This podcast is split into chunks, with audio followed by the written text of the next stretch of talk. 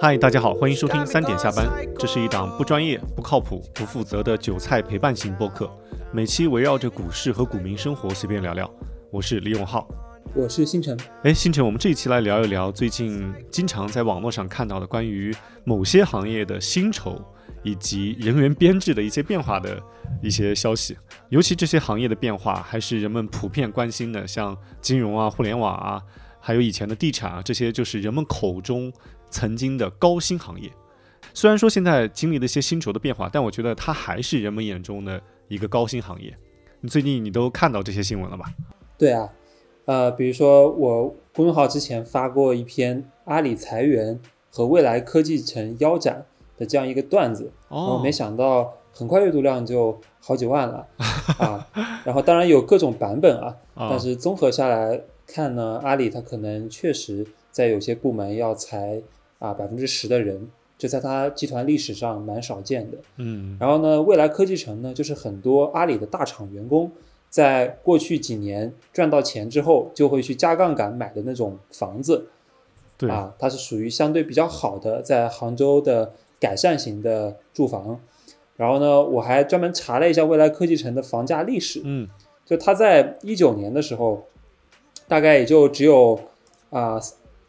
三呃三万块钱哦，然后后来在二一年，也就是整个互联网泡沫的一个巅峰，嗯啊是最高涨到了七万，啊，所以当时是明阿里员工是呃一边股票赚钱，一边房子又升值，对，但是呢，现在最新的那个价格，我看到又说又回落到三万五了，也就是从最高点的那个价值，呃最高点的那个尖峰。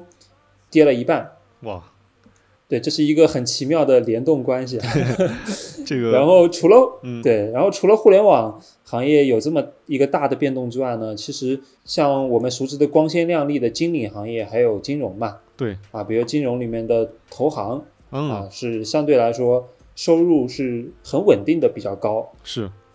然后头部券商，比如说中信中金，前段时间也传出来说他们降薪了。而且降的还不是奖金啊，因为奖金呢，它本来就是随着经济周期去调节的嘛。对，它降的是底薪，哦，降了五千块钱。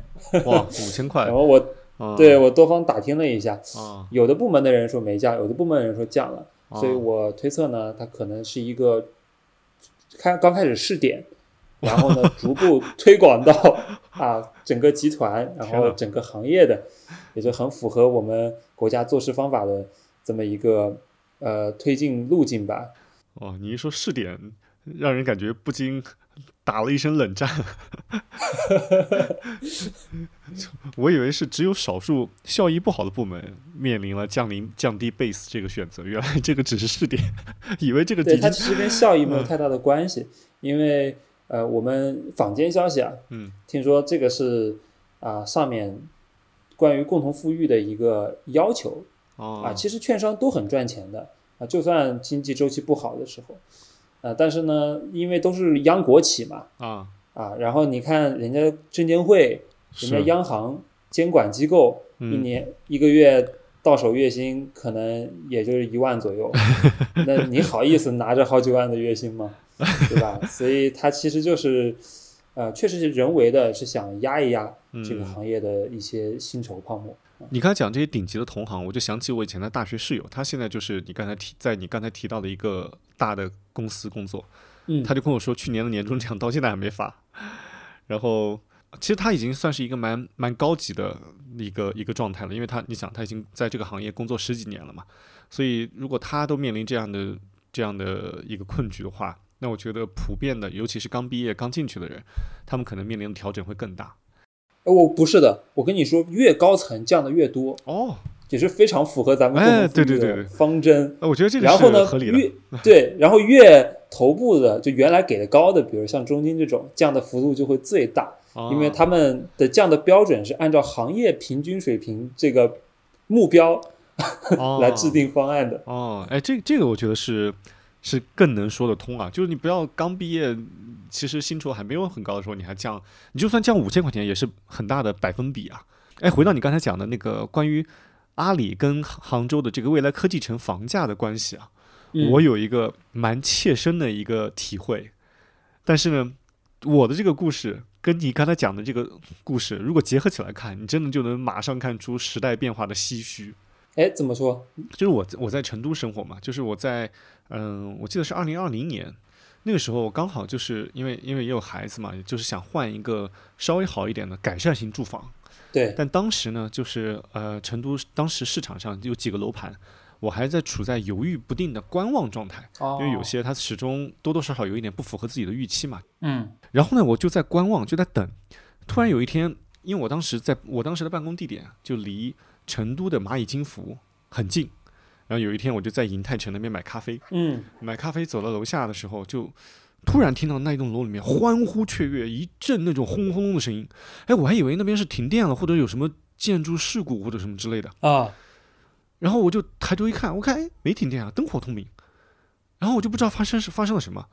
然后过了一会儿，我就看手机，手机的各个新闻就跳出来了，传言蚂蚁金服即将启动上市程序。哦，我当时就恍然大悟，原来那栋楼里传来了不仅仅是欢呼雀跃的声音，那是财富自由的声音，所以它才能穿透那栋大楼传到我的耳朵里。哇，听起来真是令人热血沸腾。哇，真的羡慕嫉妒恨，我主要是恨啊。然后当时你知道那个事情给我的启发是什么吗？是什么呢？我在那个时候，嗯，我在我立刻就想到，我当时正在犹，我正在犹豫观望的那几个楼盘，我就等到周末哦，啥事都不干，立刻冲向一个我最满意的一个楼盘，啥都不想了，交钱买房。原来如此啊。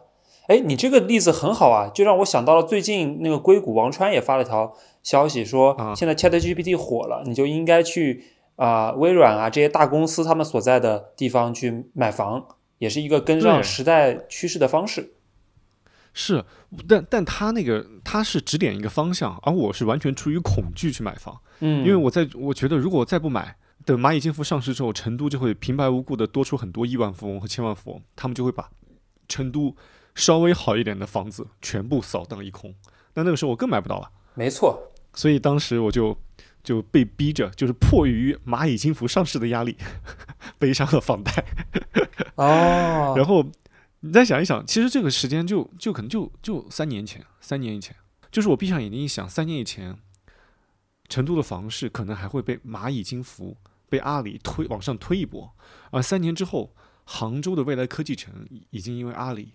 而腰斩了，所以你看，通过房价的变化，真的也能反映出时代的变迁以及企业的唏嘘。哎，是啊，哎，我们这一期就顺着刚才提到的互联网金融，还有呃，我之前处在的地产行业，还有我们身边那些朋友们处的各行各业的一些故事，我们来聊一聊，在这一轮薪酬的调整以及人员的编制的一些变化当中，在各个行业都发生了哪些有意思的故事，以及。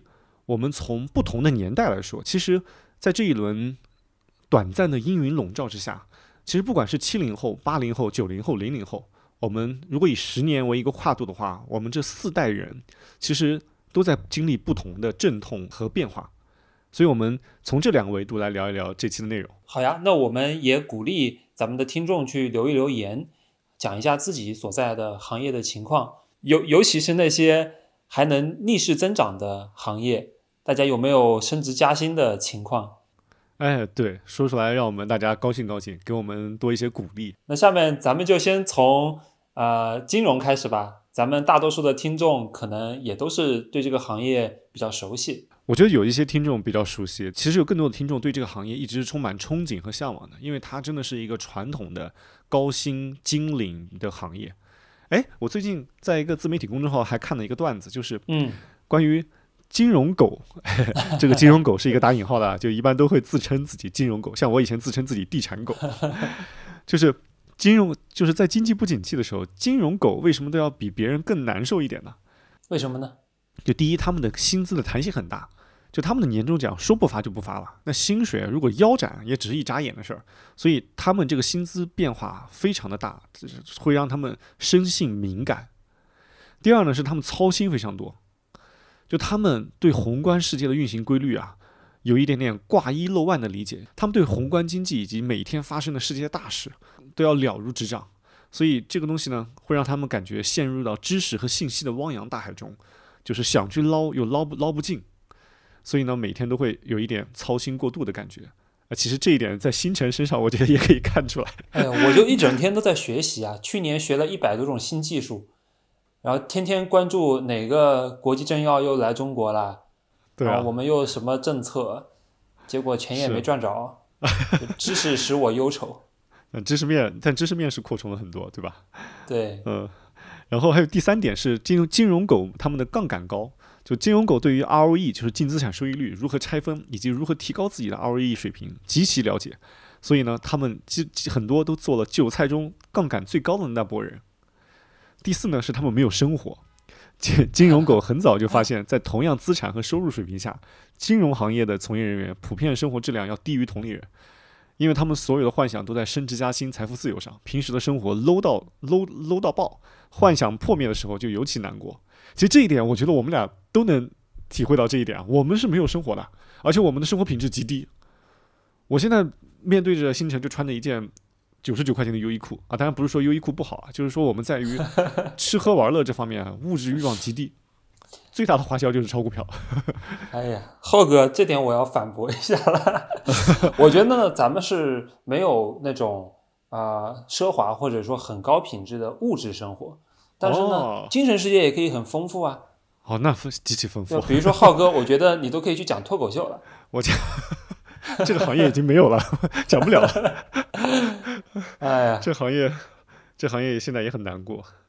哎，讲完这个段子，我觉得你你你讲一讲你自己身边的一些关于金融行业最近的变化，因为你毕竟是金融行业科班出身嘛，而且你的朋朋友和同学很多都在这个行业。好呀，那我先给可能不太了解的听众科普一下。这个行业呢，确实是高薪啊啊！比如说拿投行来说吧，是啊，外资投行可能一入职，它的起薪就加上呃 bonus，我们总共的叫 package 嘛，package 就能到一百万。哇哦！然后内资投行呢，啊，像中信、中金在前几年还经济形势不好、疫情的时候，其实还调薪了，嗯，它的底薪都可以高到这个三万多、四万。哇！然后对，这是投行，嗯，然后呢，金融它整体分成叫一级市场和二级市场，嗯，啊，二级市场就是呃炒炒股票、炒债券，啊，流动性很好的一个市场。然后二级行业呢，啊，它的底薪没有之前说的像投行这种一级行业那么高，嗯，但是呢，二级行业它的年终奖有可能很高，因为如果你给帮老板赚到了钱，啊，他有可能一发。就是二十四个月啊，或者他都不是按照月来算的，嗯啊，我们原来啊，复旦的证券投资协会里面有一个传奇的兄弟，就是在毕业后没几年，就给老板当时推荐了牧原股份，他们公司买了啊十，哦不对，他们公司买了十一位数，然后在上面赚了大十一位数，我去，最后给他发了一千万的年终奖，哇。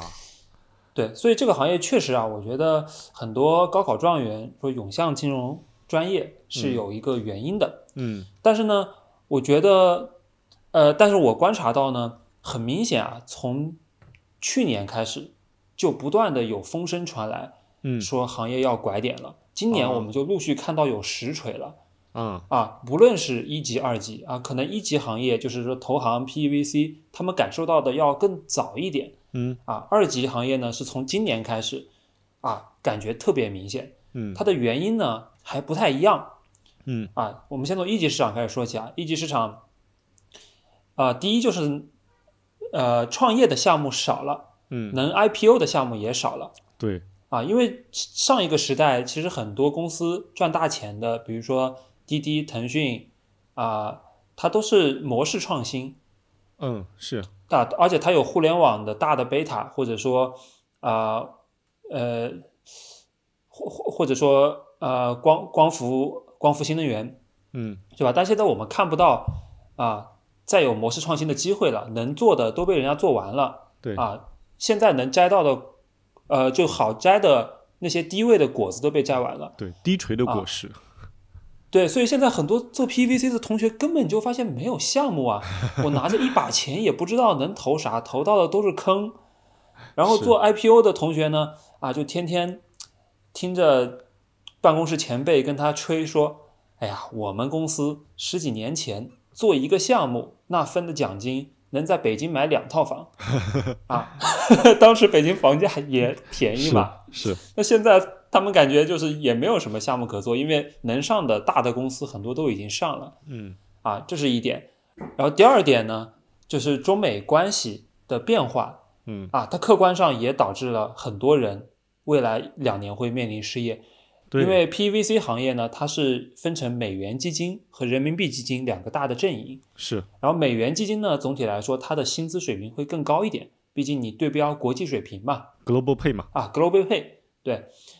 啊，那美元基金它拿的钱当然就是从国外来，尤其是欧美系。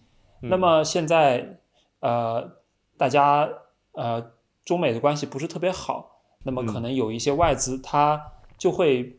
比较犹疑，它会系统性的下调对整个中大中华区的配置。对啊，所以你自己的努力好像也没有什么用，因为 本来他准备投百分之三十的 总资金在中国，现在就砍到百分之五。是。那下一期的基金去找谁募呢？啊，所以现在很多美元基金的朋友呢也很忧虑，他们呃理论上可以去人民币基金，但是一方面薪资下来，第二方面呢。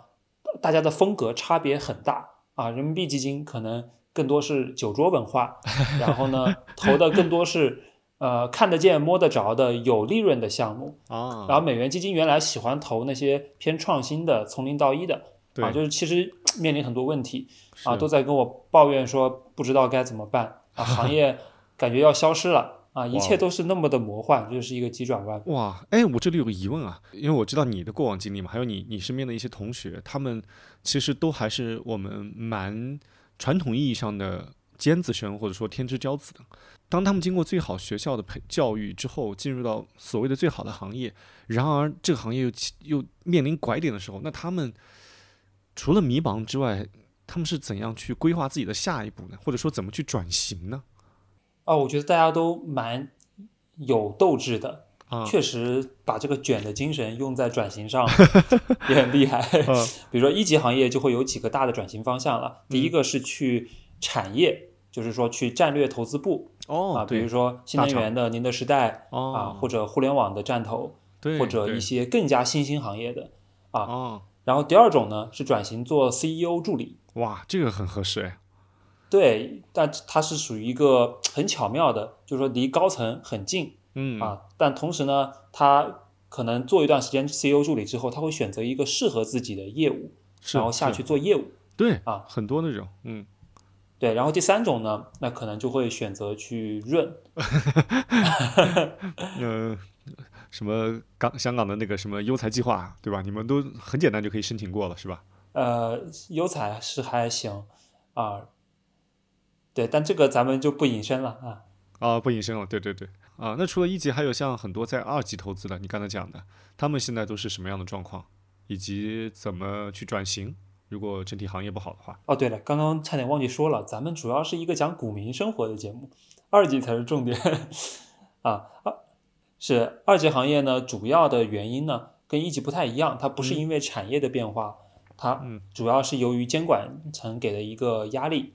因为上面有共同富裕的目标嘛，对，然后确实之前的薪资太高了，嗯。啊，所以说，尤其是对于公募基金行业来说，我一个刚毕业两年的学弟，在头部的公募基金，他一年就可以拿到啊八十万的薪酬，哇，啊，但是呢，但你想，公募基金这两年可没干啥好事儿，基本业绩都是亏的，对，买到手上的。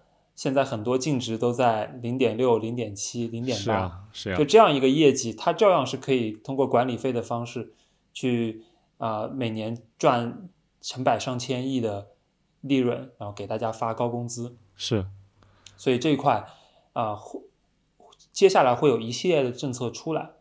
当然，我这个也是小道消息啊。哦，小道消息啊，比如说，呃，公募，呃。基金主要是靠收管理费嘛，嗯，然后这块可能会说不能超过百分之一，啊，最后导致公募这块这边可能会有个百分之啊三四十的薪资的调整的压力，因为整个行业的盘子小了嘛，嗯，然后券商研究所呢，它的主要收入来源是公募、私募这些客户交易的佣金，然后他们的交易佣金其实一般来说是很高的，会会有万分之八的交易佣金。因为大家知道，我们自己去开股票账户的话，现在一般都可以开到万一或者万二嘛。嗯嗯。啊，所以它为什么要设置万八呢？其实就是啊，把它作为了一个呃，让券商研究所可以赚钱的方式。你你他们会以一种你说券券商研究所还是券商啊？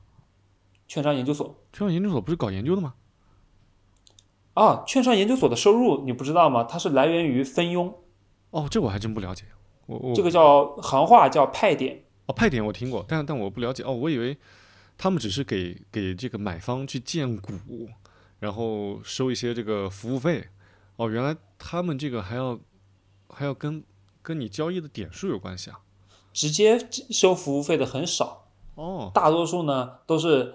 呃，你这家研究所服务我服务的比较好，我就在你这开个户，哦，然后我这开的户的交易佣金呢，里面万八里面再提一定的比例，比如说一般是百分之五十，就是专门做到作为给这个研究所团队的一个激励。哦，这所以它其实非常市场化的。然后现在监管说万分之八太高了，我要砍到万分之四四。哦，就减半了啊，这样子。对，所以也是压力很大了。就我。前段时间也写了一篇文章，计算了一下定量的降薪幅度嘛，算出来是百分之三十到百分之五十，哇，还挺恐怖的。是啊，是啊，是啊。对，然后二级呢，它也有自己对应的呃解决方法嘛，大家自己想的怎么去弥补这块收入。哎，纸条路。做的真正做得好的人，我跟你说，嗯，就是像浩哥你一样啊，不不不，不要，散户 是我们每一个做二级投研人员的终极梦想。不要不要不要扯上我，你讲那些高大上的经理，真的真的不骗你。对，就是因为当你自己炒股票，你能够一年赚个几百上千万的时候，你就看不上了，对吧？哇塞，这个爷不在你这干了，自有留爷处。我确实也听过比这些比较神奇的工作履历，但这种都属于极少极少数。是的，然后呢，有一部分行业的人员呢，我推测可能会去寻求一些灰色的收入。哦，这个讲讲，比如说跟一些资金合作啊，比如说研究所，我推票啊，提前呃认识的资金买好了，然后我再发研报拿一些推票费。哇啊，或者或者公募，你把自己掌握的一些信息提供给资金，对吧？我知道这个行业里面。在暗流之下是有这样一些合作模式的。那么，如果明面上的薪酬确实他把你给限制死了，这里可能就会有一些更多的大家会去以这种方式合作。哦，就是另外一种形式的老鼠仓呗。呃，内幕内幕交易或者老鼠仓对对对对对。嗯，哎，我忽然还想到还有一种出路。就是现在的这个任泽平先生啊，现在已经开始在直播带货了，对吧？哈哈，对，做什么生发剂这些，这也是一个很好的转型哈。但你想，他的其实不是大多数二级人员可以复制的啊，对他也是属于顶流了，而且他是做宏观的啊，是，所以他本来他讲的内容就是比较容易引起普罗大众共鸣的。但是我们大多数的二级狗，其实我们平时聊的东西，就上班族是听不懂，也不太懂。是的，是的。比如你最近研究的有什么什么什么复合复合复合激流体？对对对，这啥玩意儿？就就不知道，就所以二级股们压力还是挺大的啊。那接下来咱们要不再聊聊互联网行业？因为呃，小宇宙的用户里面，可能在这个行业的人比金融还要多不少，哦，是一个主体的用户。是是是，我这个行业的信息其实我们就不用多赘述了，因为现在网络上吃的最多的瓜。我觉得就是互联网，不管是裁员还是降薪，我因为我觉得大多数人身边都会有一到都会有几个 在互联网行业从业的人。对，因为它是过去几年对对普通人来说最大的一次造富浪潮是是是，哎，我对这个行业的理解其实呃主要来自于几个方面了。一方面是我很早很早很早之前，就我刚刚还没毕业的时候，在互联网公司短暂工作过，所以在那个时候我有一些。在大厂的朋友一直联系到现在，呃，我跟他们在聊天的时候，很明显能感受到，就是有些他们确实运气比较好，就升上去了。但如果有些没有升上去，即使你是在大厂里面，可能也是一个相对来说，嗯，温水煮青蛙的一个状态。哦，就就你很明显，你觉得未来的这个发展的机遇会伴随着整个行业的降速而减少。当而而你到了工作十几年之后，到到了三十多岁这个年龄的时候，又面临着新的压力，就是就是所谓的三十五岁的瓶颈。我上上次我跟一个朋友吃饭，他就给我抱怨这个事情，就是我觉得没有哪一个行业，他的年龄焦虑像互联网一样。马化腾不是有句名言吗？就是说，你什么都没有做错，你只是老了。哎呦，好残酷啊！对，这，三十五岁这个节点就是从互联网行业传出来的。因为当你没有办法走上管理岗位的时候，你对很多新鲜事物的敏感度以及学习的快速度，天然的是不如二十岁，嗯，不不如二十岁出头的年轻人的，因为他们可以熬夜去学，而你三十多岁的时候，你只能熬夜给孩子换尿不湿。对，这个本质原因可能还是互联网做的事情，它并不是一个经验壁垒的事情。对，因为。很多传统的行业呢，老师傅就是在行业里工作了二三十年的，我就是有自己的 know how，这个东西是不能很简单的被传承的。但是互联网不是，首先互联网做的是一个新的东西，年轻人学新的东西本来就快。对。第二呢，就是它的知识传承都是有很系统的体系，比如说飞书内部的文档。嗯。所以老人就没用了。嗯，我觉得老人不能说没用，只是说像他的。它的作用相相比其他传统的行业，他们的不可替代性就没有那么的强，所以我的那些大厂朋友，他们给我传递的最大的问题就是年龄焦虑，嗯，以及伴伴随着现在这个整个行业的动荡，他们都有很强的不安全感。我我有一个朋友就在某社交软件公司工作，哦，啊，但他比较年轻啦，就跟我差不多大，嗯，啊，他是在二零年左右工作的，然后。之后福利就一路下滑，这都是能够直线看到的。什么原来打车报销啊没有了，原来下午茶特别精致也取消了。之前都是公费给培训，现在也没有了。我我前两天听说一个瓜啊，就是一个行业的黑幕，哦，就是就伴随着现在很多大厂以及很多的不管是大厂，很多中小厂也会有很多人员的变化嘛，所以呢就会出现了一种现象，嗯，就是某些。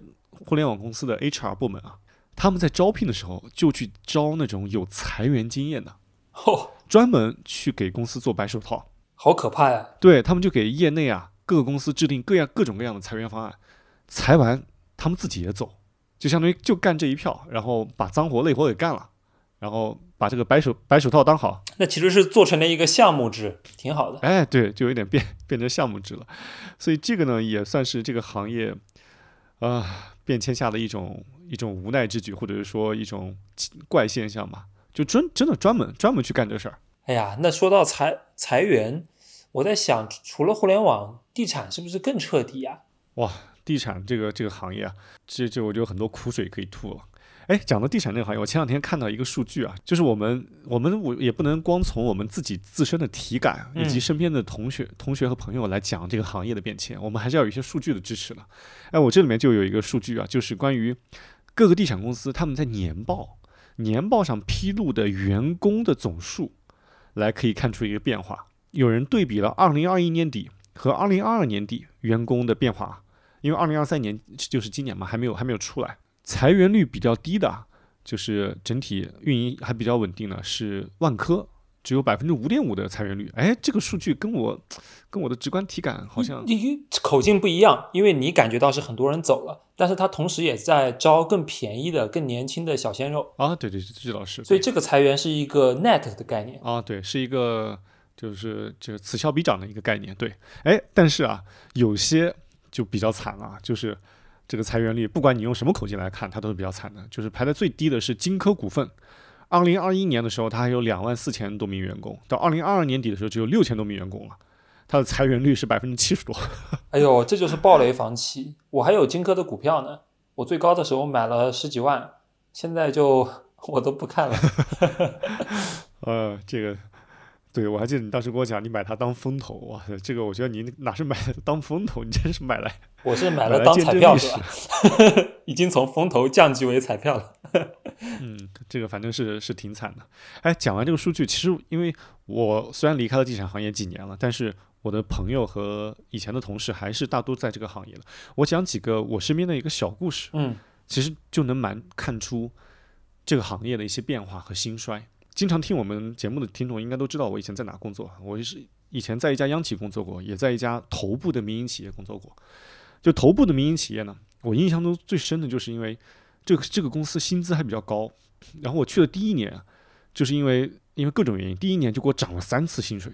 哇！当然当然那个每次涨幅不算特别大，不会像金融行业那么大。但是当时那种感觉就是什么？当时感觉就是我今年一年给我涨了三次薪水，那我明年还能再涨两次，就这种这种感觉。所以呢，在那个时代之下，大家都卯足了劲干活，都非常的卷。但是我记得是从二零一九年开始，嗯，这个公司就一直冻薪了，就冻结薪资。所以你看，从二零一九年到二零二三年，已经四年了，大家多数人啊，可能百分之九十以上的人，对，工资是没有涨的。对。所以你想一想，当你经历过一年涨两三次的那种年年代，再经历一次四年都不涨的这种年代，反差好大。你的工作的热情，对你你的这个你的整体的这种工作干劲和就就真的完全不一样了。是啊。所以呢，现在我的那些同事们，他们给我讲了一个奇怪的现象，就说：“哎，我说你们最近几点下班啊？”他说：“六点下班。”我说：“ 啊，六点都都下班了吗？”他说：“对啊，现在大家都不卷了。”嗯，因为你卷是没有意义的。你既没有加薪的机会，你也没有升职的机会，你的年终奖可能也没有盼头，所以你再去去卷，再去这种高度竞争是没有意义的。哎，其实我觉得也不错呀。那我觉得顺势躺平了呗。哎，躺平呢是一种方法，但是你也不能完全躺平，因为你你虽然说你不卷啊，但如果你真的彻底躺平了，你马上下一批就被开掉了。对不对？现在不是说我不去竞争了，我还要同时保持着一定的工作强度。如果你真的甩手不干了，你就被开掉了。现在裁员是一个太正常、不太太正常的事情了。最怕末位淘汰。对呀，所以第一点就是动心之后，大家都不卷了。但是不卷也不能躺，就是 这这是一种很奇怪的姿势，你懂吗？就你不能卷，你也不能躺，就是那种啊，你既想颓废，但又不能不奋斗，这是一种很拧巴的状态。所以这个呢是一个很普遍的一个现象。第二个现象就是大家都苟着不动，就要么呢就等着被裁员，要么就苟着不动，就我也不去跳槽。因为以前光景好的时候，你从一个项目经理跳过去就是项目总，嗯，但现在你从项目经理跳出去，你就是一个工程师，太惨了。或者呢，你就是跳跳你就没有工作了，跳到一线去搬砖了啊？对，你就变成砌砖的工人。哎，砌砖工人现在薪资还不错。还有第三个，我跟你讲一个小的案例。我前前段时间跟我一个女同事，呃，聊天，我就说，哎，你最近在干什么？然后她就说，哎，就抱怨了一通之后呢，她就说，我说，那你有没有什么想法？她说没什么想法，就躺着准准备怀孕生孩子。我说啊，生孩子？对，她就希望在这一段瓶颈期或者说这个倦怠期，把人生大事给她办了。我为什么要把这件事情单独拎出来说呢？是因为啊，在当年我在这家民营企业工作的时候。我亲身经历过一个当时让我感觉很愤怒的故事，就是跟生孩子有关的。那个时候，大家都全员非常奋斗，非常打鸡血，号召着这个向奋斗者看齐的这种这种企业文化或者说这种风气之下的时候，嗯，我当时在一个公司的这个区域平台工作，然后每年年底需要去运营走访，就是到地方公司去去去检查，或者说去听他们会议或者怎样，就这些工作，嗯，然后呢？其中一家地方公司啊，他们在年底汇报的时候，其中有一趴是关于这个公司的人员结构以及这个整体的这个工作风貌嘛。其中他就放了一张图，是一个女员工大着肚子在开会。然后当时那个汇报的人就说：“我们公司的某某某某同女同事，在临产前两天还在跟大家开会，晚上还去喝酒应酬，去帮公司争取利益。”喝酒。天哪！当然可能可能喝的不多吧，但我也不知道。但是当时我听到之后，我就觉得令人发指，真的令人发指。就当然不管怎么样，就那可能是为了显示出大家的一种工作干劲。但是对我来说，尤其当时我已经是一个父亲了，我是无法理解这种这种这种奋斗的感觉的。所以当时我是很愤怒的。我当时想，这种是属于畸形的企业文化。认同。哎，但是你再结合现在我的那个女同事，她跟我说她要躺着准备生孩子。跟几年前那种马上都要临产了还要再奋斗那种感觉，你又可以看出一个鲜明的变化。这个就是在行业给你一个很大的打鸡血，给你很大的盼头的时候，你个人的状态，以及当行业开始进入瓶颈期的时候，你的个人的状态。哎，前两天我确实在深圳见到一个以前很奋斗的一个小伙伴，他以前的位置还是蛮特殊的，还是蛮蛮代表这个公司企业文化的，而且也是刚毕业就在这个公司。我以前都是从他身上汲取我奋斗的力量，然后这一次我见他呢，气色特别的好，然后他说他已经躺平了。呃，我很难享受，我很难想象以前的奋斗旗帜跟我说躺平这种感觉。所以，当行业没有增速的时候，奋斗逼们都不见了。对，所以你看，就听起来都是这个这个要为要为什么什么事业去奋斗。其实每一个人都是一个都是一个理性的人，都是要计算利益的。就当你这个行业真的没有太多的盼头，或者你你的付出和回报不成正比的时候，那可能大家也就自发的不卷了。是啊，说到地产，我又想到一个受政策。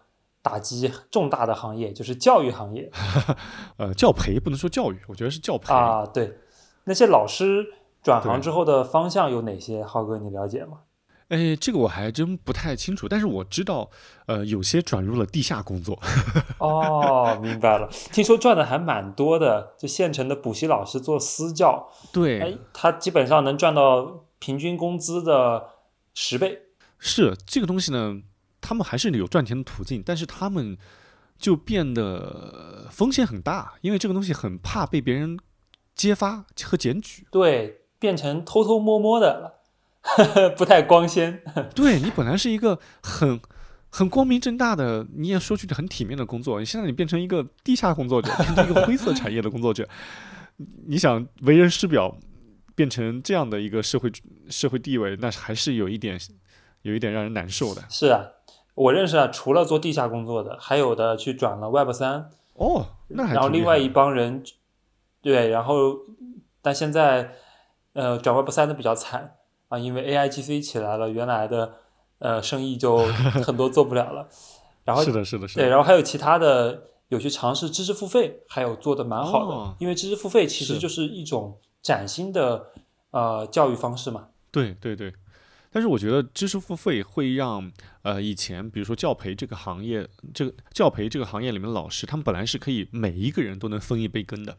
但如果转型做知识付费行业之后，其实这些利润都会被集中在几个头部当中。是的，那就变成了网红行业嘛。其实这两个是有更多的类似性。它其实是一九法则，就是变成你要么就去做头部的呃这个知识付费，然后你去享受最大的红利；要么呢你就转型成私教。那私教这个东西呢，就唉，就反正这个行业，我觉得我我知道的大多数的以前的教培老师还是去转行做其他行业了，做销售啊，做啊，哎，这个也挺让人唏嘘的。那咱们再引申一下行业，呃，公务员和事业单位也是很多。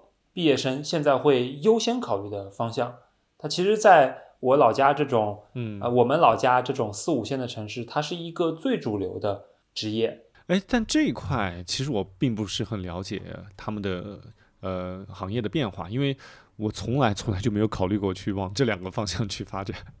所以，哎，那我给你分享一下我身边的一个案例，就是我之前一个女朋友吧，啊。她是在某二线城市当公务员啊，当时那个二线城市招公务员，在市市面上的薪资给的是最高的哦，啊，当时她这个待遇，我听到好像说，就是跟互联网大厂也不差多少，就可能把互联网大厂的奖金去掉，就是他的一个收入。哇，那很高了，我觉得。对啊，嗯，但是呢，在两年前吧，嗯，就他们也有。呃，很大程度的调薪啊，就主要就是那些显著比别的城市公务员高的那部分，在他们 package 里面主要体现为各种福利和奖金。哦，就你知道，公务员的工资架构，它的底薪是非常非常低的。对对对对对。但是呢，它会有各种名目的给你发福利。哦，这些福利好听说的好听是，呃，就是实际拿到手的还不少。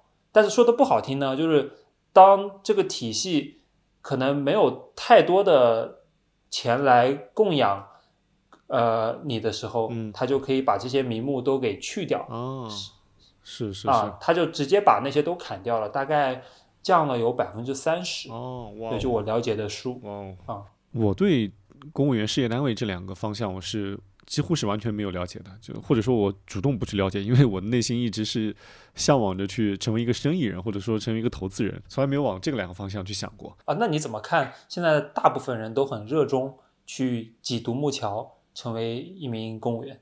我觉得这是一种被迫的选择吧，就是因为当外界的环境更加的不确定性，或者有更多的变化的时候，人们更加的趋同于去找一个相对稳定的一个选择。我觉得这个主要是人们普遍的这种不安全感。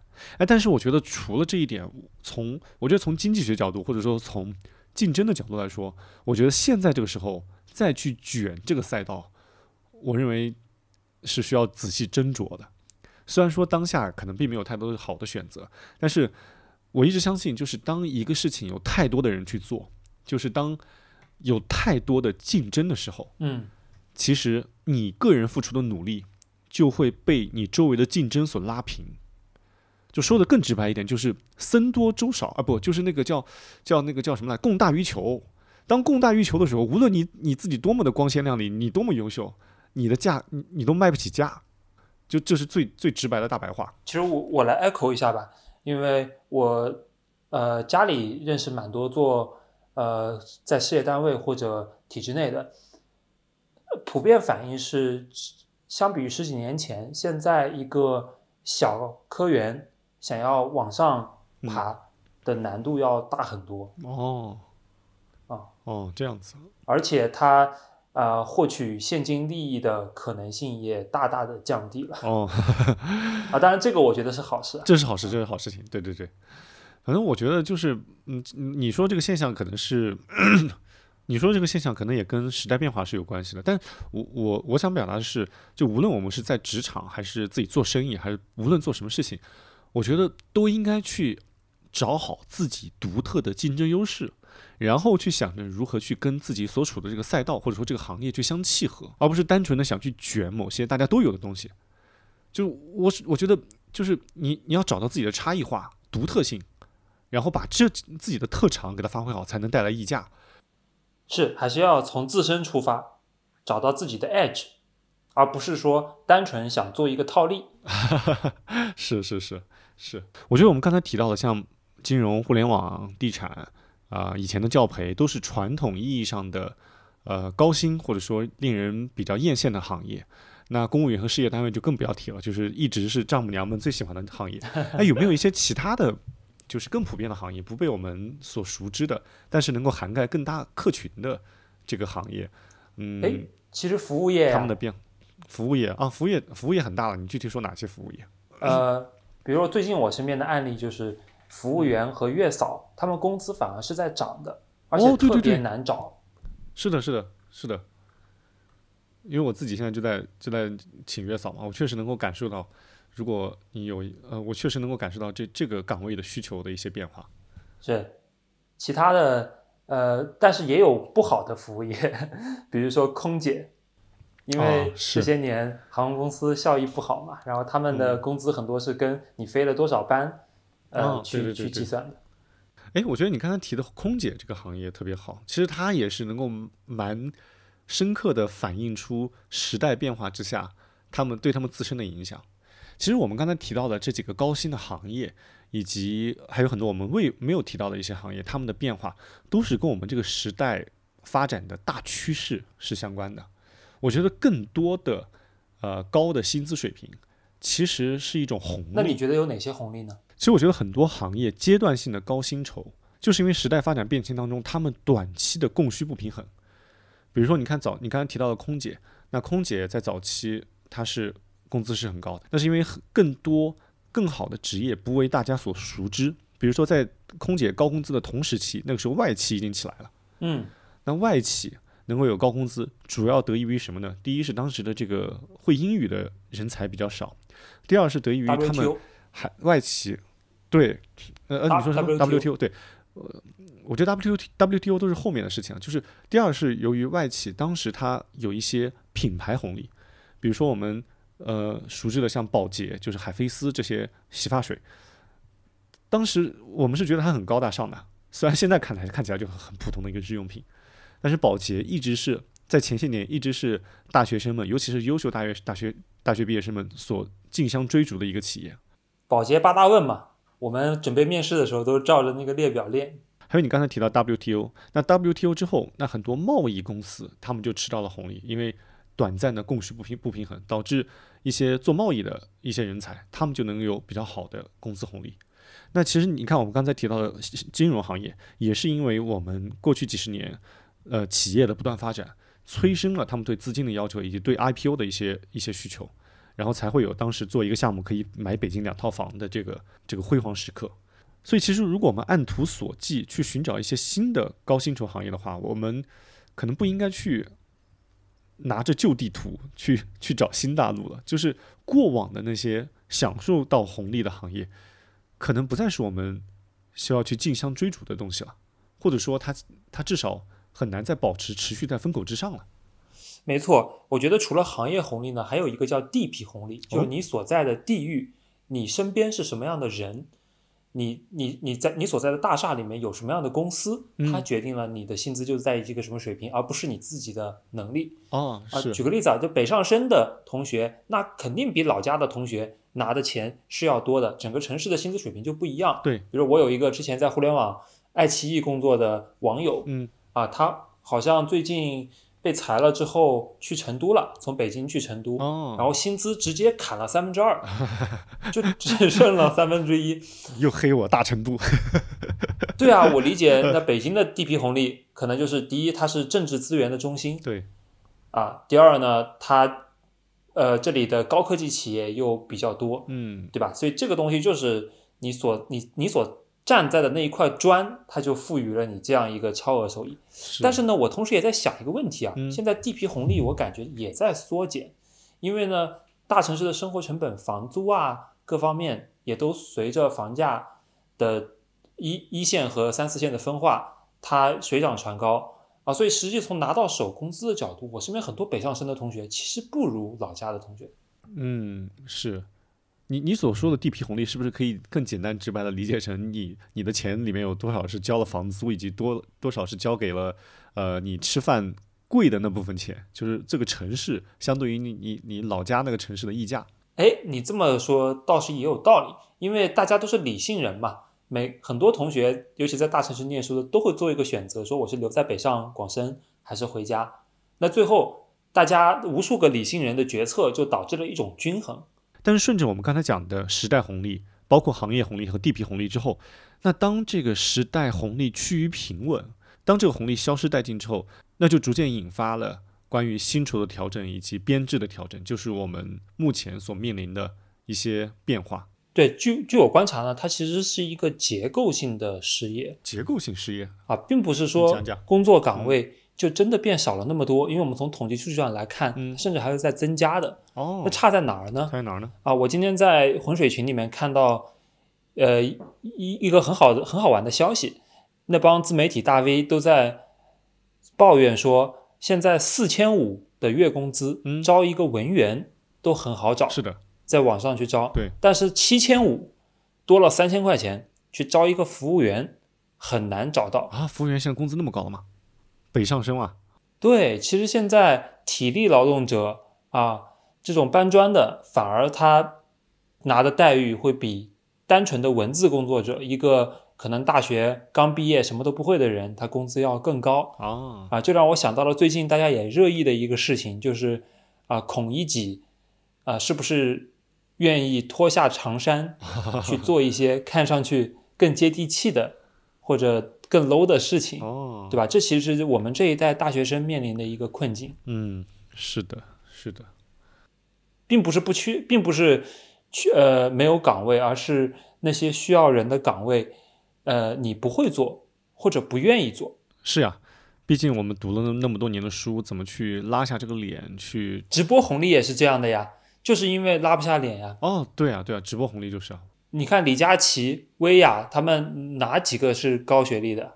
都没有。直到现在，就是别人已经把路给趟出来之后，那很多高学历的人才愿意去去躬身入局。他最开始的时候可能觉得你你露着脸，然后在屏幕前叫卖，可能是一个不那么光鲜的事情，就会有一种莫名其妙的傲慢嘛。就很多高学历的人。对，所以，所以你看九八五大学生的浓度，其实啊，它就也能反映这个行业现在在什么样的一个景气度位置。哎，对，你提到这个东西很好。哎，我自己曾经总结过，就是几个行业见顶的标志啊，就是要看或者说行业就是趋于上升期的标志、见顶的标志，其实都都可以看这几个人群的密度啊。嗯，我总结第一个人群密，第一个是叫美女的浓度，第二个是叫九八五浓度，第三个是二代的浓度。但是。你二代的浓度，其实我们很多时候，你如果你不去深入了解，你不知道谁是二代嘛，对吧？这个就不好说。但是九八五浓度是很很明显的，而且美女浓度也是很明显。美女浓度一眼就看得出来，你给我详细讲讲吧。就是你看，就最早的时候，那可能就是空姐是美女最多的，传统意义上觉得哦，空姐好多漂亮的。然后后来就变成了那个呃外企，再后来房地产销售，再后来金融行业。那现在金融行业。美女浓度也开始降了。现在肉眼可见的美女最多的一个行业就是网红和直播带货嘛，是的，对吧？嗯嗯，所以那那肯定是离钱最近的地方。所以这个是就是美女浓度、九八五浓度和二代的浓度，我觉得是比较直观能够反映行业景气度的。哎，所以从这个角度来说啊，直播带货和网红这个这个领域，它它还没有见顶，因为九八五浓度很低，对，二代浓度好像也不高，据我了解，对。对对，所以这个 可能还没有见顶，还可以再再去卷一卷。好，浩哥，我们后路选已经决定了，播客的之后的下一程就是去露脸，躬身入局。哦，对对对，这个希望到时候如果我们露脸拍视频的时候，我们的听众们要给我们 打 call，只是还没有想好怎么去做。对，哎，但是我觉得我们上上面聊了快。一个小时了，就是其实是聊各个行业。我觉得行业来说，因为每一个人都身处不同的行业嘛，嗯，我觉得它跟我们可能还是有一点点距离。我我觉得下一个章节我们可以从自身的角度，从各自年龄的角度，或者说各自出生年代的角度来聊一聊这一轮的阴霾笼罩之下，其实对我们不同年代的人都是有多多少少的影响的。不管你是七零后、八零后、九零后还有零零后，我觉得在这一轮之下。受的影响还是真不一样的。好呀，浩哥，你就聊聊七零后和八零后吧。我我来聊聊九零后和零零后。哎，对对，这跟我们年龄还比较相仿。对，哎，讲到这个七零后啊，但首先我不是七零后啊，七零后都是我的老大哥们。我观察到现在七零后，其实你看，不光是自己的观察，现在网络上的主要叙事，七零后其实好像只有两个选择啊，只有三个选项，要么是企业高管，要么是。送外卖或者开滴滴，要么就是自己创业了，嗯，对吧？基本就这三个叙事，就甚至在很多自媒体上，就是高管被裁了之后找不到工作，然后去送外卖，仿佛成了某一段时间的流量密码。大家都很害怕，嗯，对，而且大家都喜闻乐见，就感觉高管就就喜欢听这种人生跌宕起伏的故事。哎，但是以前不还经常有一句话吗？说哎呀，大不了被裁了就开滴滴，但是现在开滴滴和送外卖也卷起来了，非常非常卷。真的，我上次打车回家，北京这边一司机跟我说，他租的车嘛，扣掉所有的花费，他一个月到手只有四五千啊！是呀，我都惊了，说你怎么生活啊？是呀，是这样子的。哎，您说这个四五千，我跟你讲讲我以前开滴滴的历史啊。哎呦，你都居然开过滴滴，你也有落魄的时候？哇塞，我真的很很落魄。那个时候我在自己开一个餐厅，餐厅生意也不怎么样。然后呢，就是在空闲的时候，就是比如说你下午的时候，或者晚上过了饭点那个时候，我就去开滴滴。我印象特别深，那个时候是 Uber，哎，是是读 Uber 还是读 Uber？Uber 就是优步刚进这个中国市场那个时候，然后我就当时听说，就是你开多少多少时间会有多少单的返现的奖励，各种奖励，反正加起来一个月好的时候能开两万多。哦，然后当时我就抱着这个心态，我就去当时成都这边的那个 Uber 的分公司去报名。我印象特别深，是在那个东大街那边的一个大楼，叫什么时代八号还是什么？我坐电梯上去，一出电梯，全是人，就全是那排队交交那个报名表的，全是人去开开开 Uber 的。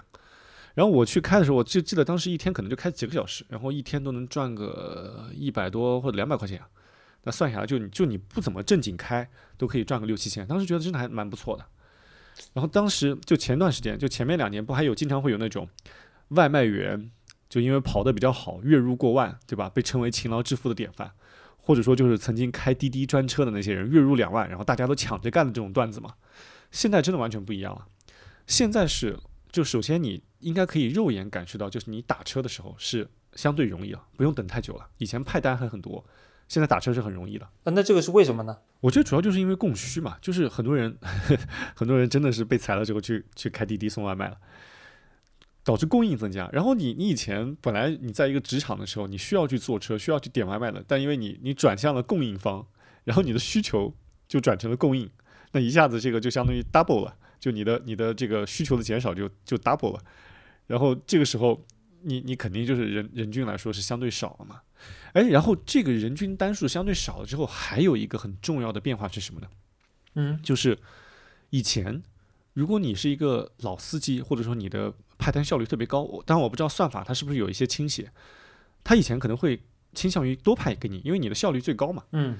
但现在，即使你效率很高，它可能也只会，它它为了均衡于这整个大盘子的供应，即使你效率高，它也会把有限的单子去给它摊大饼一样摊给每一个人，所以呢，就会导致有些滴滴司机或者是有些网约车司机，他无论多么努力，他可能他一天的平均收入啊。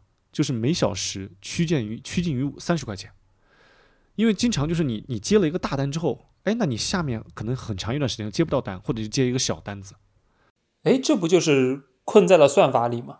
啊，对啊，就是所谓的困在算法里，就算法它会拟合出一条曲线，就趋近于每一个人，他就是就在这个这个这个收入曲线的这个范围之内，让你很难去突破，所以很多人就。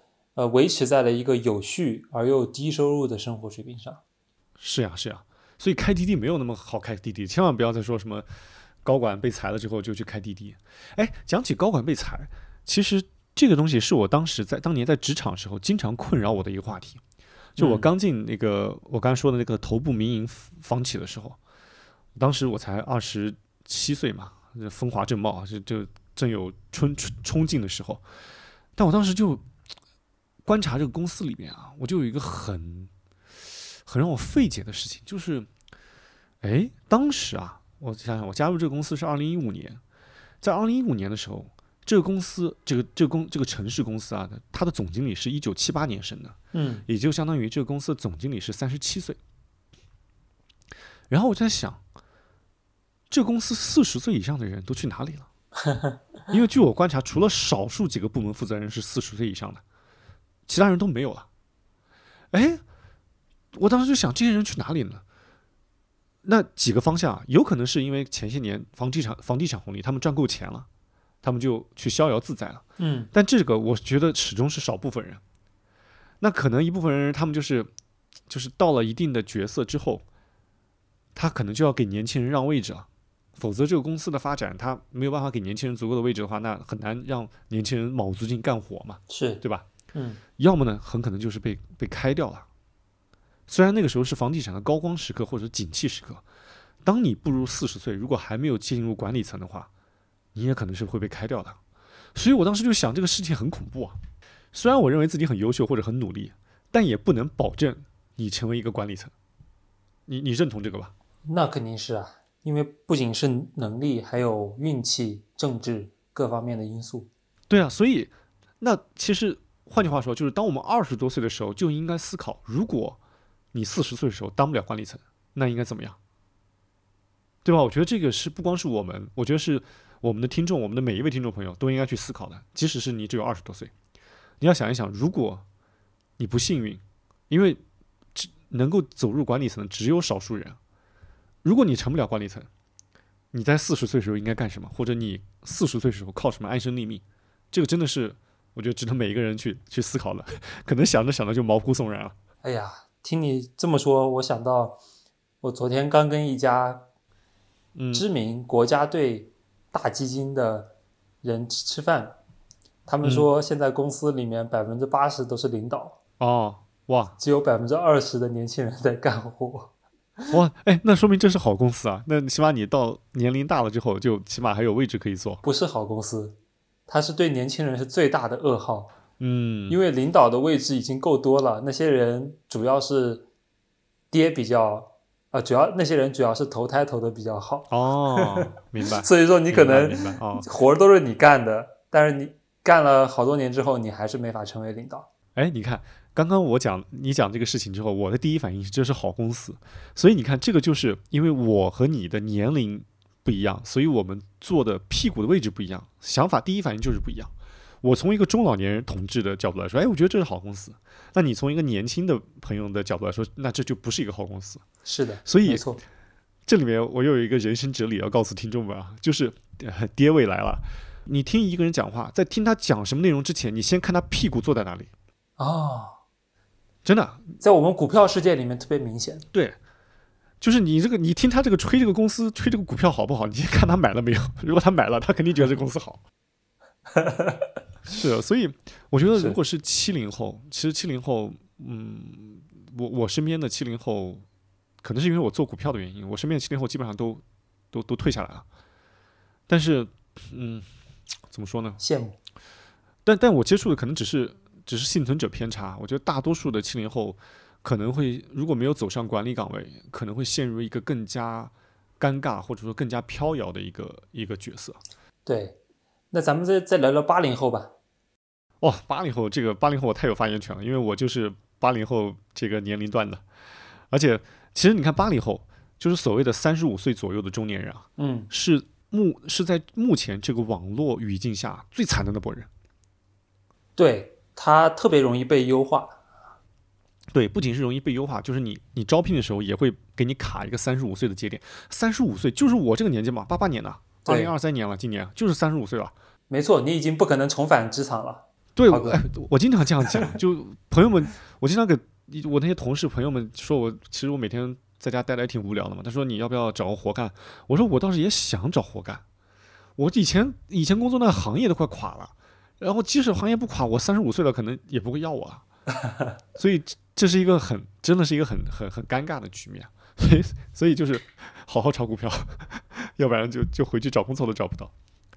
还有一个，嗯，还有一个八零后，就我们这批人最惨的那一波是什么呢？是，其实我们这一波人，有一些人是享受到时代发展的红利的，不管是房地产红利还是互联网红利。其实我们，尤其是八零代、八零年代早期的这波人，他是享受到了。但是，即使你前期享受到红利，如果你这两年踩中了一两个坑，那现在也是非常难受的。这个坑。就是我总结来说，就是吃到红利后忘乎所以，嗯，或者说吃到红利之后得意忘形，对未来做了过于乐观的预判，导致加杠杆买了资产。没错，一旦行业下行，这就是一个很大的很大的弊端。其实，其实你刚才讲的就是杭州未来科技城以及跟阿里的这个员工的关系，就是一个典型的红利之后加杠杆，然后。这两年红利开始断崖式、断崖式的消退，然后导致自己不得不背上巨额房贷，或者说房贷都还不起的这种尴尬的局面。没错，千万不要盲目自信。哦，是啊，所以我觉得八零后可能是吃到了一些红利，但是也不是每个人都吃到红利了。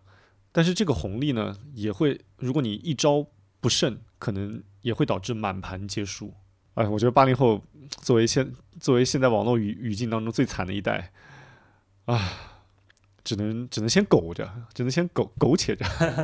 哎，谈一谈你作为九零后和最近零零后的感受，因为我前两天看你，因为今天因为今天还看你转发了一篇文章嘛，就是关于零零后的，还还受到了很大的共鸣。好，那我接下来分享一下九零后和零零后他们的呃生活，呃，他们体验到的世界是怎么样的？九零后我来概括就是看见希望破碎。就是我自己，我是在九零年代中期，九五年生的。就我出生在一个经济腾飞的时代，我小时候就经历了奥运、世博这种象征着中华崛起的大事件，对吧？然后感觉身边的很多家庭其实收入都是在飞速的增长。是是是啊，然后呢，我我的青年时代，呃，就是在大学那段时间呢，刚好又赶上了一个创新转型的大潮。因为咱们国家经济是从大概一零年之后就进入一个转型期嘛，总量增速没有那么快，但是呢，国家非常鼓励去创新，然后当时就大众创业，万众创新。对，然后其实也有很多结构性的机会出现，比如你当时去了对呃移动互联网公司，赶上移动互联网的贝塔，对吧？然后当时我大学还 还在这种文化的浸染之下，给自己定下了一个目标，就是我觉得如果自己去了大公司，那代表我做的很失败，所以其实我找工作一直没有找过大公司，呃，就是这样一个原因啊啊。然后，但是呢，我们这一代可能问题在于。当我们工作了几年之后，嗯，哎，可以独当一面，准备开始做自己的事情的时候，嗯，发现有种种的幺蛾子，嗯，很多行业要么是没有了，要么是它的增速下来了，嗯，啊，要么是你会发现卷度格外增加，就跟你竞争的人呢，前几代人手里握着资源，然后领先你几个身位，然后同一代的人又茫茫多。对。啊，这是可能我觉得是九零后面对的一个，就是曾经有过的希望，现在在一点一点破碎掉的过程。嗯，但是呢，这还不是最惨的。我一直我要把零零后放到最后讲，因为我觉得这一代人真的是很辛苦，他们面临的是一个地狱开局，最难开端。就我那篇今天发的公众号文章，现在已经破十万加了。哇哦！而且它是我转载的，就我转载都能破十万加，可见它在我的读者群体中，就像一颗石子扔进去，掀起了掀起的涟漪，最后变成了波浪，啊，最后变成了一场海啸，这种感觉你知道吗？就其实大家心里都很认同这样一个说法，就是零零后他们就是高开低走，就他们的成长期 是最辉煌的时候，但是从上学开始，然后包括毕业，那就是出道即巅峰。啊，比如说我身边的人，呃，我们体感是现在的小朋友都好优秀啊。对呀对呀。我如果我晚几年出生的话，我根本就竞争不过他们。我是凭什么现在可以去指导他们，成为他们口中的叉叉老师？哎，这个就是当我在跟你交流以及跟你的朋友交流的时候，我就觉得你们现在都好优秀。就真的很难，然后现在递上来的简历，就可能是我朋友去招运营啊，这样一个呃，可能说呃不是说要求特别高的一个岗位，但是也递来的简历里面居然有藤校的啊，就大家就很吃惊。我觉得这个一方面代表着竞争越来越激烈，但另一方面，呃，从好的角度来说，是代表着我们每一代人他的整体的学识水平更高了。我觉得这个也算是值得乐观的一个视角，因为当更多的年轻人经历过更好的教育之后，我觉得大概率我们整个时代后期发展的推动力会越强。是的，我其实也在想，就是说这些零零后，他们虽然说在物质上、在事业上可能面临的是一个很不利的境遇，但是我观察到很多人，他们有自己的精神世界。哎，是，他们因为人生价值是很多样的。并不是说每一个人都要冲着赚钱去，冲着我一定要大房子、大车子，不是这样的啊。就像日本当时在经济转型的过程中，啊，大家开玩笑说嘛，原来是昭和男儿，啊，充满呃斗志，后面变成平成废宅。但是我有时候也在想，说躺平它是不是也是一种智慧呢？躺平，就我最近就很喜欢在 B 站上。看一些短视频，就很多，呃，可能比较平常的个体，他们的生活也非常有意思。比如说，有一个在鹤岗工作的公务员，然后带，然后带一帮用户看看他们那个村里面是怎么干活的。哦，我觉得大家也都自得其乐。其实他也不比我这个在在北上广打拼的青年要。要难过多少？因为其实体验人生体验，呃，它它并没有一个统一的标准嘛。哦，你这么说，我我是认同的。就是他选择一种自得其乐的生活方式，无论他是哪一种生活方式，我觉得只要他能跟自己取得自洽，让自己取得自己满意的意义和价值，我觉得那就是一种生活智慧。最怕的是拧巴，就是 既不满足于当下的生活环境。但是呢，又不敢去跳脱这个牢笼，我觉得这种状态是是很难的。接着你刚刚讲的零零后，他有越来越多的这个心灵归宿，或者说自己的精神世界。我觉得这个就是每一代人他的成长经历所造就的，就是因为零零后或者说九五后，就你们这你们这代人，他你们在成长过程中，他有了更多更充足的物质资源，对，导致你们可以去有更多的冗余度去丰盈自己的从精神世界。而七零八零后为什么那么的拼了命的赚钱，就是因为小时候生活环境都不太好。你说的太对了，非常赞同。就零零后其实有一个优势，就是他们爹妈呢，呃，提供了充足的支持，所以说从小就比较快乐，然后比较有自由去追求自己真正想要的东西。对，相对要好一些。对，嗯，所以我觉得每一代人有每一代人的机会，也有每一代人的困局，他也有破局的方法。啊，对对，破局的方法哇，破局的方法这个就就怎么说呢？这就太具体了，这个涉及到很大的维度，也涉及到很很具体的维度。哎，那你这样子，既然我们都聊了那么多关于现在的呃阴霾笼罩之下的一些现象，我们来讲一讲各自的一些想法。呃，这样子，我呢就斗胆代表七零八零后这些中老年朋友啊，来讲一讲如何面对，如果讲一讲。如果是我自己去如何面对现在这样的局面，你呢就斗胆代表九零后、零零后来讲一讲你对现在这个局势的看法。好呀，浩哥，你先开始吧。我觉得我对于现在这个局势，就三句话：第一，锁住下限；第二，积蓄能量；第三，保持希望。啊，锁住下限怎么理解？就锁住下限就是你。可能比如说我们七零后或者八零后已经经过打拼，生活已经相对以前有了大幅的改进之后，我们第一步要想的不是去想的怎样再去拔升自己的生活品质，而是想着怎么怎么不从这个生活品质之之上有一个大的跌落，因为由俭入奢易，由奢入入俭难嘛。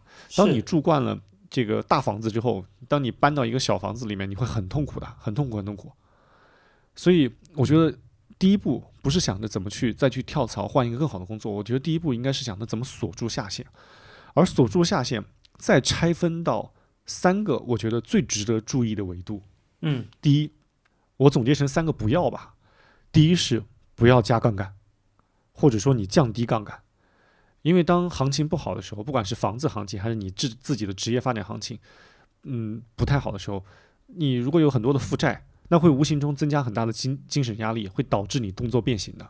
而有些时候，一个昏招或者说一个重大的错误决策，很多时候就是靠就是被一根一根稻草压垮的。而这根稻草可能就是你一个月可能多一千块、两千块的负债。所以我觉得，在有条件的情况下，一定要降低杠杆。那至少你不能再加杠杆了。我觉得第一就是不要加杠杆，第二是不要乱投资。就就是可能我像像我们七零八零后，可能手里还是存了一些钱，就这些钱呢，先先先保证自己的生活有三到五年的冗余度，对，之后呢，你再想一想怎么做一些相对稳妥的投资，但千万不能乱投资，不能听说哪一个呃行业好，比如说股票哪一个股票好，或者哪一个收益率高就去乱投资，因为一旦这个亏损，就会对你的生活可能造成很大的打击。第三呢，就千万不要去乱跨行，因为跨行业，我觉得是。最容易翻车的，因为现在很多很多这个中年大厂或者说中年人失业或者离开职场之后，他们的一个主流叙事就是去开咖啡店 做餐饮。像你不是也开过餐厅吗？对吧？啊，对啊，对啊。所以，哎，你看我就是因为踩坑踩的比较早，所以现在，所以现在这个就是生活的从容度要高一些。没错，这踩坑和犯错要要趁早啊。所以就是。第一步我就说的要，我觉得是要锁住下限，就是一定要三个锁住下限，呃，就是三个不要嘛，不要加杠杆，不要乱投资，不要乱跨行。第二步呢，我觉得是积蓄能量。就其实我们就是七零八零后这一代人，在我们当打之年，它是一个上升的周期。那我们是在一个上升的电梯里做俯卧撑。那很多时候，我们取得的一点点小的成功，不一定是你自己的努力，或者说你真正的实力。你很多时候自己的基本功可能还需要再去扎实，很多理论、很多这框架还需要再去补足。但是在快速发展的时代，可能大家也没人注意这个东西。但是当这个行业发展慢下来之后，我们其实是可以去扎实一下自己的基本功，去补足一下自己的短板，好等下一个风口再来的时候，或者说行业恢复正常的时候，你有充足的能量去投身到下一场战斗。哎，这里面我想起老罗，就罗永浩之前很早时候有一个校园的演讲，嗯，他就讲你如何去判断一个士兵他是不是以后能够成为大将之才呢？就是看他在打了一场败仗之后，他是在哭哭啼啼的哭爹喊娘，还是在夜晚悄悄的拿出一块布擦亮自己的那把宝剑，准备迎接下一场战斗。我觉得你在失望或者说低谷的时候，如何去面对它，会把人们区分到不同的人群，而在于时间的加持之下，这种区别度就会越来越大。对我理解就是，可能遭到打击的时候，呃，你是。要吸取教训，然后，呃，为下一次，呃，为下一次机会做好准备。然后第三个，我觉得是保持希望。其实就像是，其实这是一种偏心理和偏态度上的一个建议，就是我们一定要乐观。就虽然说可能现在经历了打击，但是即使面临打击的时候。每一个人也是可以选择，你是用乐观积极的态度对待它，还是用逃避彷徨的态度去对待它？没错，我觉得在我们漫长的生命周期里，遇到一些经济的呃，遇到一些经济周期的起伏是很正常的。如果在低谷的时候，我们不能保持希望，或者说保持一个乐观的话，那那只会让我们更难过啊，是吧？是啊，所以我们。就是就是用俗话来说，就是你你开心也是一天，不开心是也是一天。你总如果你选择用积极的态度去面对，那开心总会更好了。还有一个我觉得很容易，嗯，就是在我这个年龄段这个人群当中很容易出现的一个，就是对于对于外界环境的一些抱怨，尤其是对于我们整个这片土地的未来命运的一些担忧。我觉得这个东西啊，我们。最好就不去不要去抱怨，因为什么呢？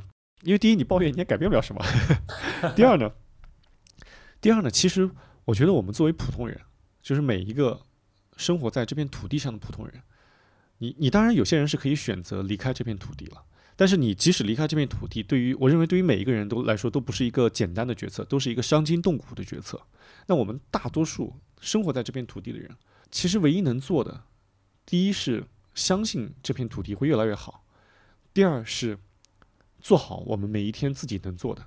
当这片土地出现新的机会的时候，我们能够为这片土地的繁荣去贡献一些力量。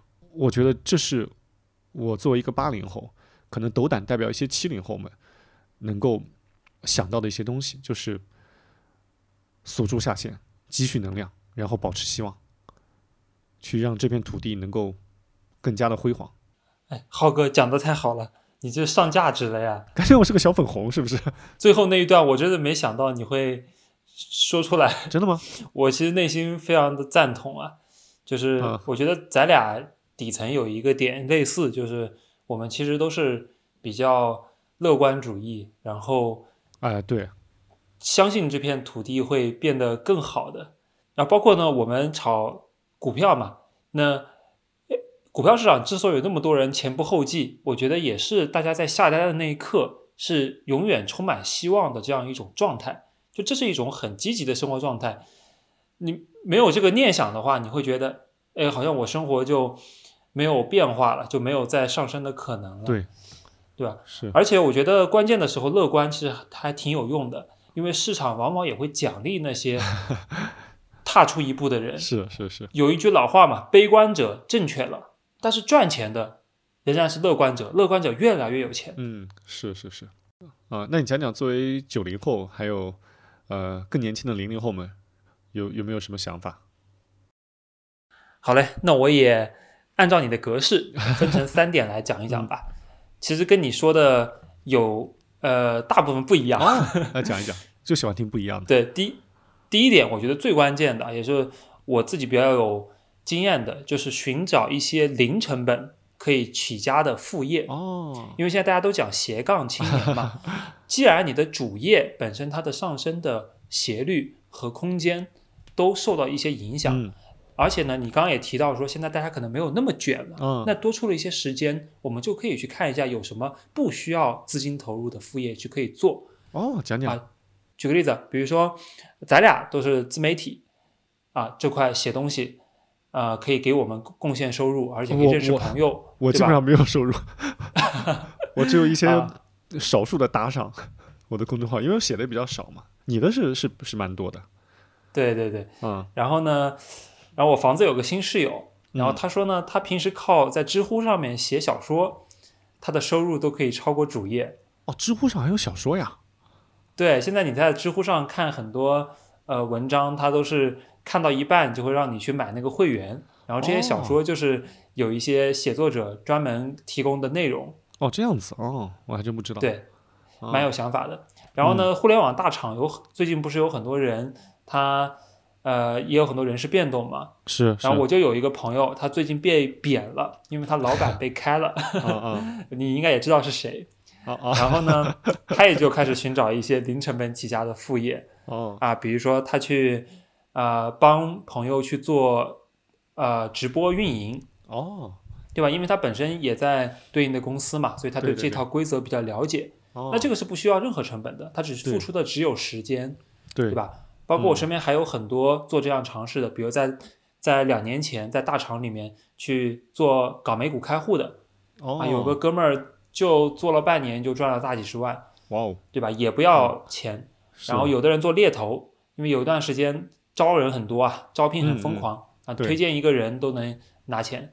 然后还有的人去做自己所在领域的 KOL，这一点我也是比较推荐的，在小红书啊、啊公众号啊，或者呃抖音上，或者是小宇宙，对吧？我也觉得是咱们特别好的一个平台。对在播客就即将爆发了，我十分坚信这一点。对啊，在在这个时候，你针对自己的所在的领域，因为你相对别人有一些先发的优势，然后呢，你就可以把自己塑造成这个领域的 KOL。嗯，那它其实会。不仅巩固你的主业，还能带来呃意想不到的现金流。嗯啊，我觉得有一个副业是很显著的提升你生活的开心程度。因为这样的话，呃，比如拿比如说拿我来说，因为我副业比较多嘛，所以说 我主业中遇到一些不开心的事情，比如说啊，好比说我假如我降薪了，嗯，或者说呃我我老板被开了，那那我因为有其他的 backup。这些副业在，所以说我也不会特别伤心，对吧？我可以把我的多出来的精力腾挪到别的领域。我的人生就像一个 portfolio 一样的，里面有价值股、有成长股、有风投股，然后我整个 portfolio 的业绩还是能够稳步的往上走。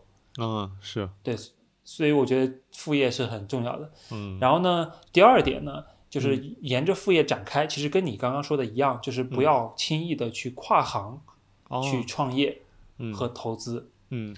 啊，比如身边呃很流行的叙事就是说，我去转型做一个咖啡厅、餐饮、花店这种重灾区嘛。花店啊，那其实都是很难去赚钱的，因为 是这个对，就是你没有对这个 know how 的理解，就好像股股票市场里面上市公司的跨界收购，往往结果都都是一地鸡毛。嗯，是。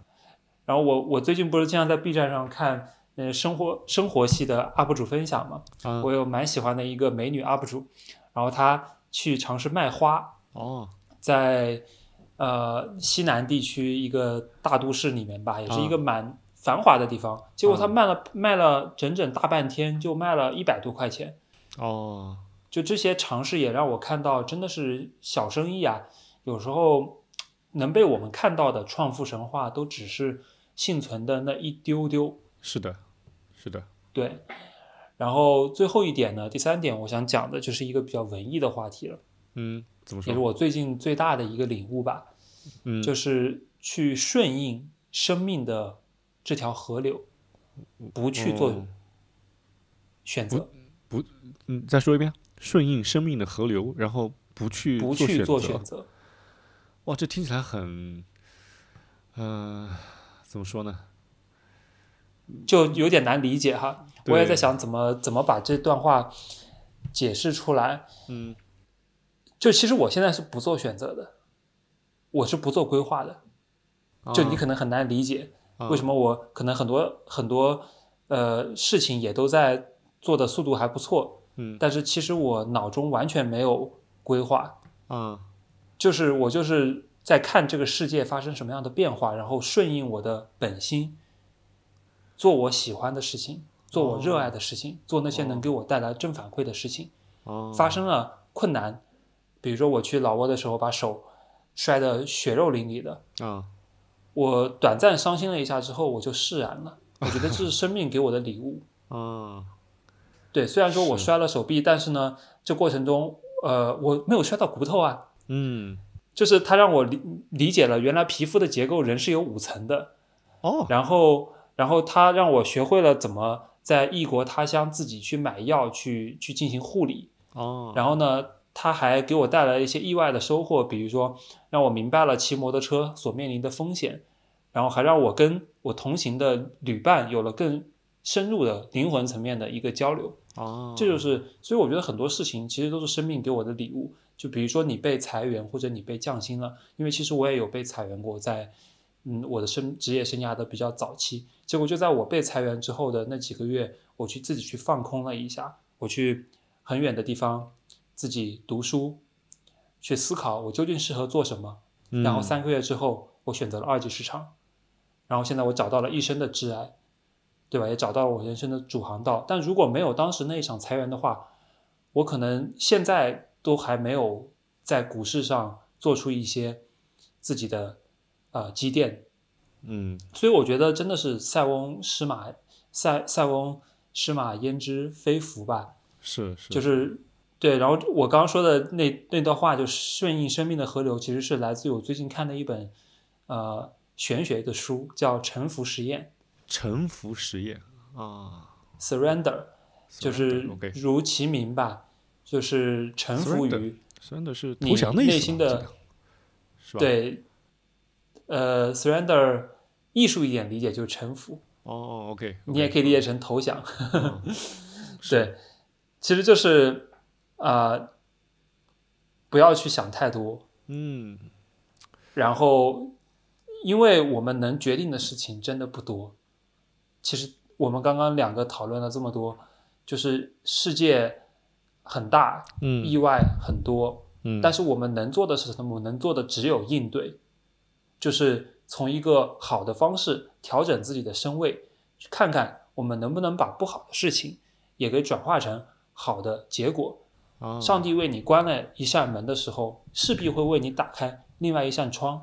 我是坚信这一点，所以说历史上几乎是每一次我的遇到的挫折，后面都会有意想不到的，哎，就会有一个新的机会出现，或者一个新的贵人出现。嗯，我甚至现在我都有点喜喜欢这种感受了，就是当我遭受很大的挫折的时候，我觉得我在成长，我在蜕变，这些痛感。让我觉得自己是一个活活生生的人。哎，是这个，这个我认同。对，有些时候，就是当你经历过失意和沉沦之后，你接下来能够取得的成功和快乐，反而它的强度和持久度会更高。对你，只有饿了好几顿之后，你下一顿吃了一块肉才特别的香。如果你每一顿都是锦衣玉食，你吃的也就觉得就那回事儿。说的一点都没错。我觉得一帆风顺的人生是最没有意思的。生生生做一个富二代，我并不觉得是一件快乐的事情，因为他在过早的时候已经体会完了生命里比较易于得到的那些快乐啊。哎，这个我们之前探讨过，我我也觉得，我我曾经很羡慕富二代嘛，但我现在也不羡慕了，因为 好像富二代他前面得得到东西都太容易了，所以确实他很多快乐的体验就变得不那么易得。对，其实你说真正。让我们最开心的快乐是什么呢？对我来说，第一个是创造东西的快乐，而不是消费的快乐。第二点是与他人产生深度的链接的快乐。是，我觉得这两种快乐其实都并不会因为裁员或者降薪而受到影响。嗯，是，反而它可能是一个让你去发现这两种深度快乐的契机。是的，是的。哎，你你讲的这个这个这个角度啊，其实跟我最后一个讲的放平心态，或者说。呃，相对乐观的去面对生活中的每一处变化，就即使你遇到挫折的时候，也可以选择用积极乐观的态度去面对它，其实是一回事儿的。就是你当你在遇到挫折的时候，你可能会会去想，哎，那上帝给我关上了一扇门，那窗户在哪里？你就开始去寻找新的窗户。那其实也就是去用乐观积极的态度去面对它，而不是说我沉沦在此，说给我关上一扇门，我就我就开始哭了，是吧？对，嗯。所以你看，我们讲的虽然有些不同，但还是异曲同工的。哎，我觉得我们这种探讨很好。你你不觉得我们这个这一期的探讨已经有点脱离以前我们专注聊股票和股市，这期有一点点得意忘形的味道了。我们会上升到一些关于人生和生活的一些思考。是啊，我希望之后我们也能保持这样的节奏。对这个，因为我们这档节目已经越做越越随心了，越越越从心所欲不逾矩了。就以前我们还会想着怎么去跟热点契合，或者说跟呃股市去契合，但我们现在其实有一些更更新的体悟，就是不管是我们自己做股票，还是我们做这这档节目，我们虽然说是聊股市和股民生活。但其实股市都是生活的映射，没错。我们从股市中体会到一些东西，也可以从，也可以应用到生活当中，或者说或者说在生活中找到相对的影子。比如说这个被套很久的股票，说不定哪天就就连续拉几个涨停了，都都有可能。对啊，生活就是说不定就给你一块巧克力。所以在听我们节目的，不管是七零、八零、九零、零零后的朋友们，都希望我们以。更积极乐观的态度去面对生活给予我们的每一个变化，不管它是好的还是暂时不那么让人快乐的。